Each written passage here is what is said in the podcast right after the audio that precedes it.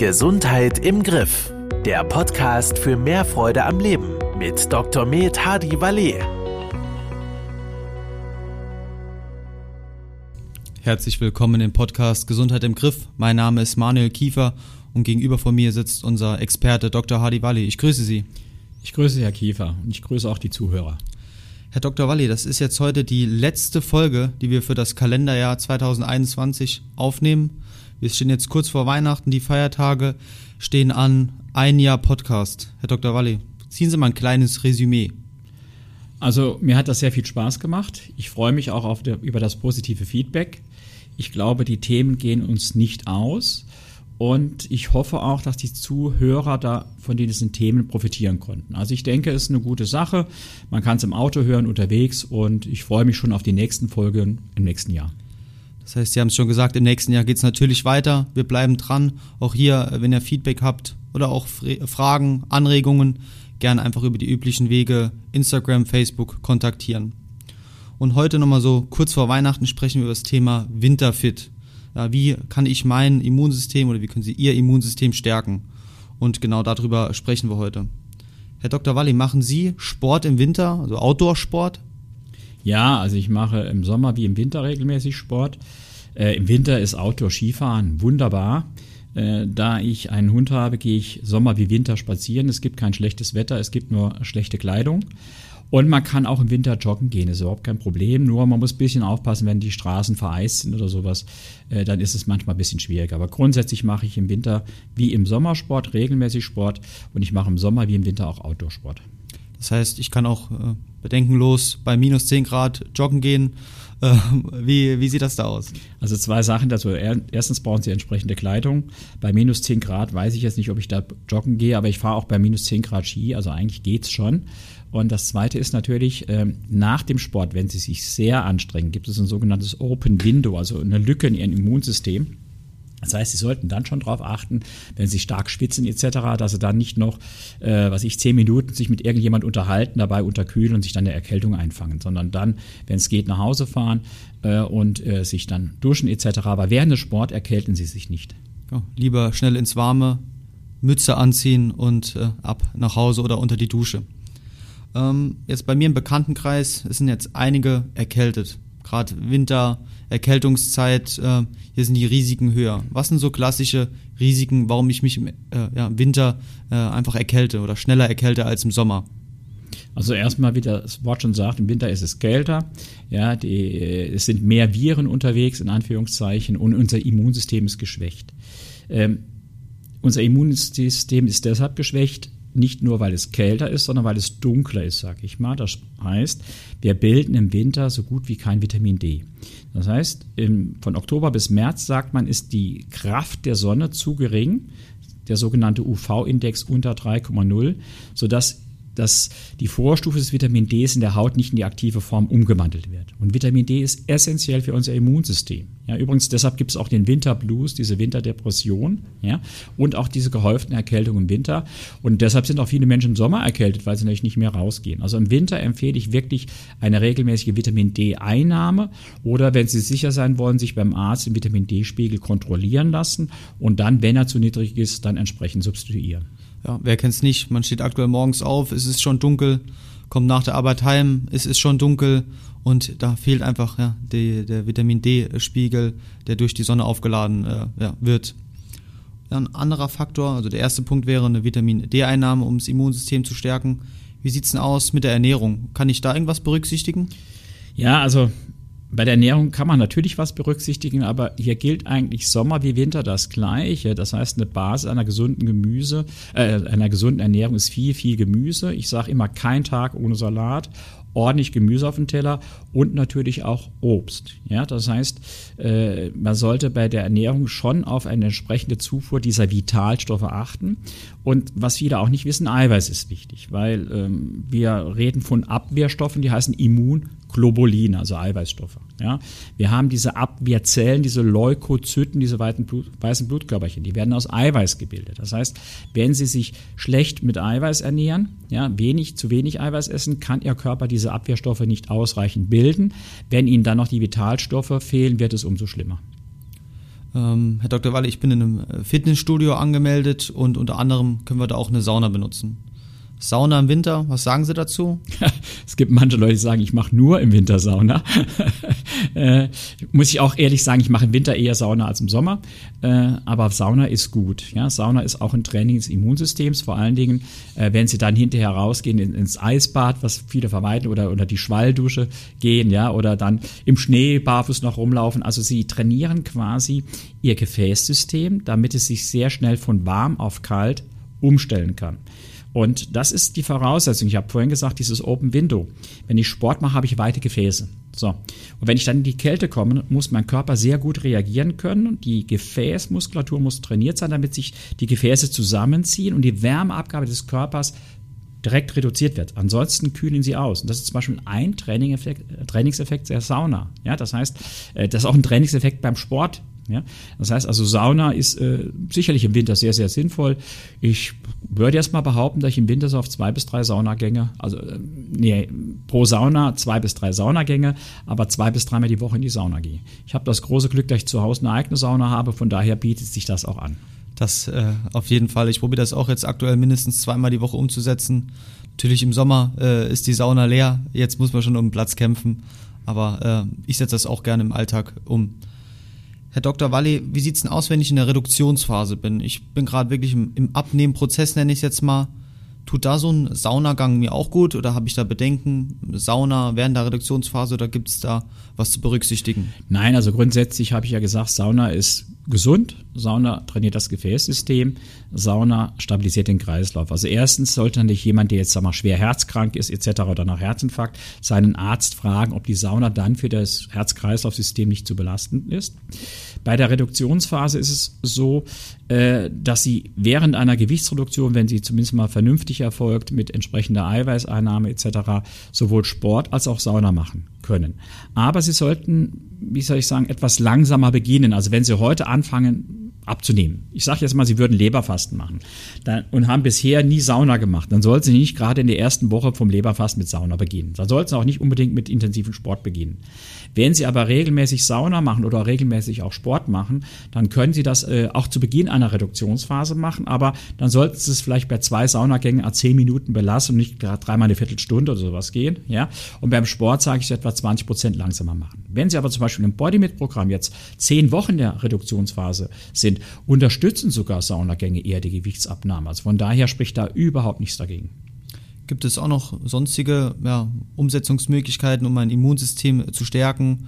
Äh, was machen Sie speziell in der Winterzeit? Also natürlich, äh, ich habe eben gesagt Vitamin D. Ja, so dann brauchen wir Vitamin C. Vitamin C aber nie ohne Zink.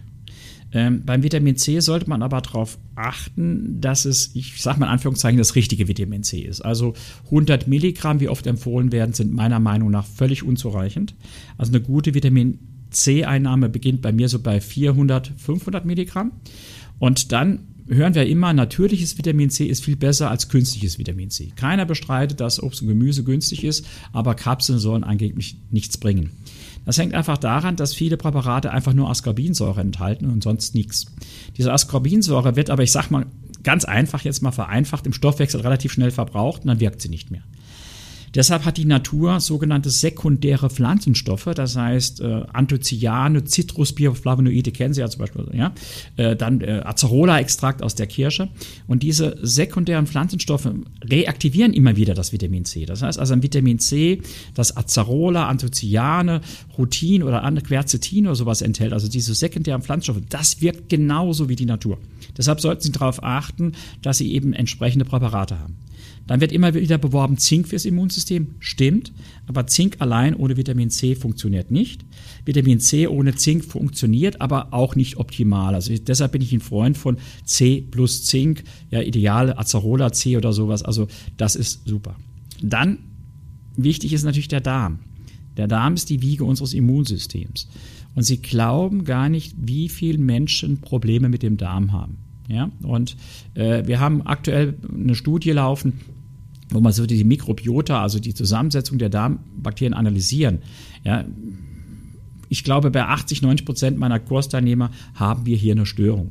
Und wenn die, die, die Zusammensetzung der Darmbakterien nicht stimmt, dann wird ihr Immunsystem entsprechend nicht trainiert. Da gibt es sogenannte Peyer'sche Plaques, wo die Immunzellen, ich sag mal, scharf gestellt werden.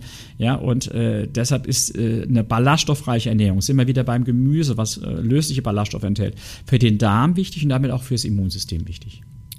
Herr Dr. Walli, wenn ich durch die Bahnhofstraße in Saarbrücken äh, laufe, äh, gibt es eine Passage und da gibt es immer einen Saftstand. Und da lese ich immer Vitaminbooster, Ingwer-Shot und natürlich für mein Gewissen gehe ich hin, kaufe mir einen Vitaminbooster und fühle mich jetzt fit. Ich bin gewappnet für den Winter. Äh, wie, wie ist das? So ein Ingwer-Shot und zack, ich werde nicht mehr krank? Ja, also ich habe da so eine gespaltene Meinung dazu. Also erstmal, wenn sie, also gut sind, sind ja zunächst mal frisch gepresste Säfte. Also ich bin überhaupt kein Freund von diesen äh, Säften aus Konzentraten, da ist an Vitaminen eigentlich nichts mehr drin, das sind Fruchtzuckerbomben. Diese frisch gepressten Säfte sind auch Fruchtzuckerbomben. Das heißt, zwischendurch sollten Sie sie nicht zu sich nehmen. Ja? Wenn Sie aber gerade vom Mittagessen kommen und trinken dann so einen Fruchtsaft, ja, von mir aus. Ja? Aber da müssen wir wieder ein bisschen drauf achten. Also ich habe mir das, die Dinge angeguckt. Der Saft des Tages, ja, in Anführungszeichen, da ist immer Banane oder sowas drin, also billig, viele Kohlenhydrate, damit er schön sämig ist, ja. Wenn sie aber dann äh, Exotik oder sowas nehmen, sind sie gleich beim doppelten Preis, weil dort sind vernünftige Früchte drin, ja, von Goji, Beere, was weiß ich, aber das zahlen sie gleich das Doppelte, ja. Äh, mein Spruch heißt einfach, isst den Apfel als Apfel und trinkt das Wasser als Wasser. Also ich nehme diese Sachen nicht zu mir, sage ich definitiv, weil dann esse ich lieber nach meiner, äh, nach meinem Essen, ja, oder nach dem Salat oder sowas, äh, richtiges Obst, ja, weil sie natürlich wirklich da äh, sehr große Mengen auf einmal, gerade an Fruchtzucker auf sich, zu sich nehmen. Und da das hier alles fein passiert ist, geht das sehr schnell durch den Magen, sehr schnell in den Darm, sehr schnell in den Bereich, wo es aufgenommen wird und durch die Darmwand sehr schnell zur Leber. Und wir wissen halt, große Mengen an Fruchtzucker fördern die Leberverfettung und das ist wieder schlecht fürs Immunsystem. Wenn Sie aber, was ich, äh, äh, morgens sich äh, in, in, in, in ihre äh, Quark oder in ihr Joghurt äh, frische Beeren reinmachen, Himbeeren, Brombeeren, kann man sich jetzt schön im Herbst äh, einfrieren und dann kann man die jetzt im Winter sich dann äh, reinmachen. Äh, wenn Sie nach der Hauptmahlzeit oder beim Mittagessen einen schönen Salat, einen frischen Salat essen, wenn es irgendwie geht und dann noch einen Apfel oder sowas essen, dann haben Sie eigentlich genügend von den Sachen. Und die Deutsche Gesellschaft für Ernährung sagt also als Mindestzufuhr drei Portionen Gemüse Gemüse und nur zwei Obst, weil wenn man zu viel Obst zu sich nimmt, hat man zu viel Fruchtzucker und diese hohe Menge an Fruchtzucker haben sie gerade in diesen Smoothies drin, ja? Und deshalb bin ich kein Freund von diesen Dingen. Ich habe einfach mal bei Google den Begriff Immunsystem eingegeben. Mit die ersten zwei ja, Wörter, die mir dann entgegenkamen, war Ingwer und Kurkuma.